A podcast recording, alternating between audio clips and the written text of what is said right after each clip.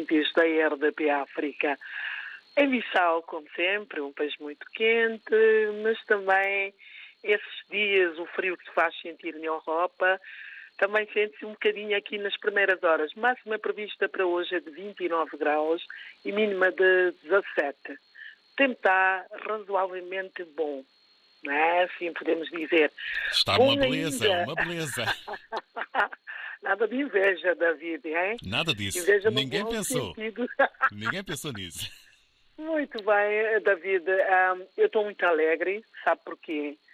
Porque há muitos anos que as emissões da RDP África em Bissau via-se com muitas dificuldades. Há zonas do país ah, que era, ah, era possível ouvir as emissões da RDP África, há zonas que não era possível ouvir as emissões da RDP África, mas hoje, graças a uma equipa da RTP África, que chegou na sexta-feira, diretamente para o centro emissor de Nhacra, centro emissor de Nhacra, Agora ouve-se muito bem as emissões da RDP África.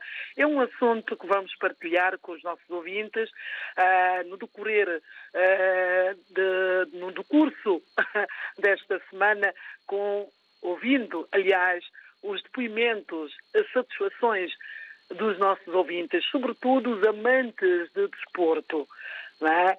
Há muito que as pessoas estavam à espera ah, de ouvir vários programas ah, na antenas da RDP África, em especial e em particular o desporto. Também não só ah, essa grande novidade, a retoma das emissões em perfeitas condições da RDP África, mas esta equipa técnica da RTP também que está ainda em Bissau conseguiu ah, restabelecer as emissões da RDN Rádio Difusão Nacional, a rádio pública, que é que tinha frequência de 91.5 é a frequência maior, era a frequência que fazia cobertura ah, a nível nacional, que também não se ouvia há muitos anos. Graças a esta equipa, 91.5 já está no ar desde ah, sábado, mais provável domingo, ontem. E, portanto, é um motivo de, de satisfação, de muita alegria. Agora dá-se para ouvir as emissões da RDP África, conseguir sintonizar a RDP África nas tabancas mais longínquas eh, da capital guineense.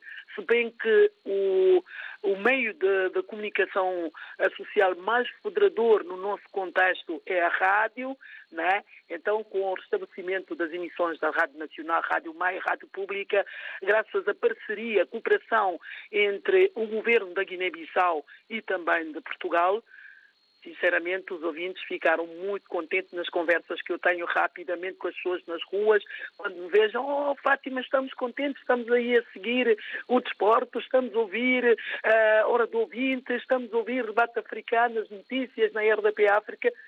Para mim também, enquanto correspondente, é motivo de, de satisfação. Ou seja, David, vamos passar as vozes desses ouvintes ainda hoje, como eu tinha prometido, na antena da RDP África.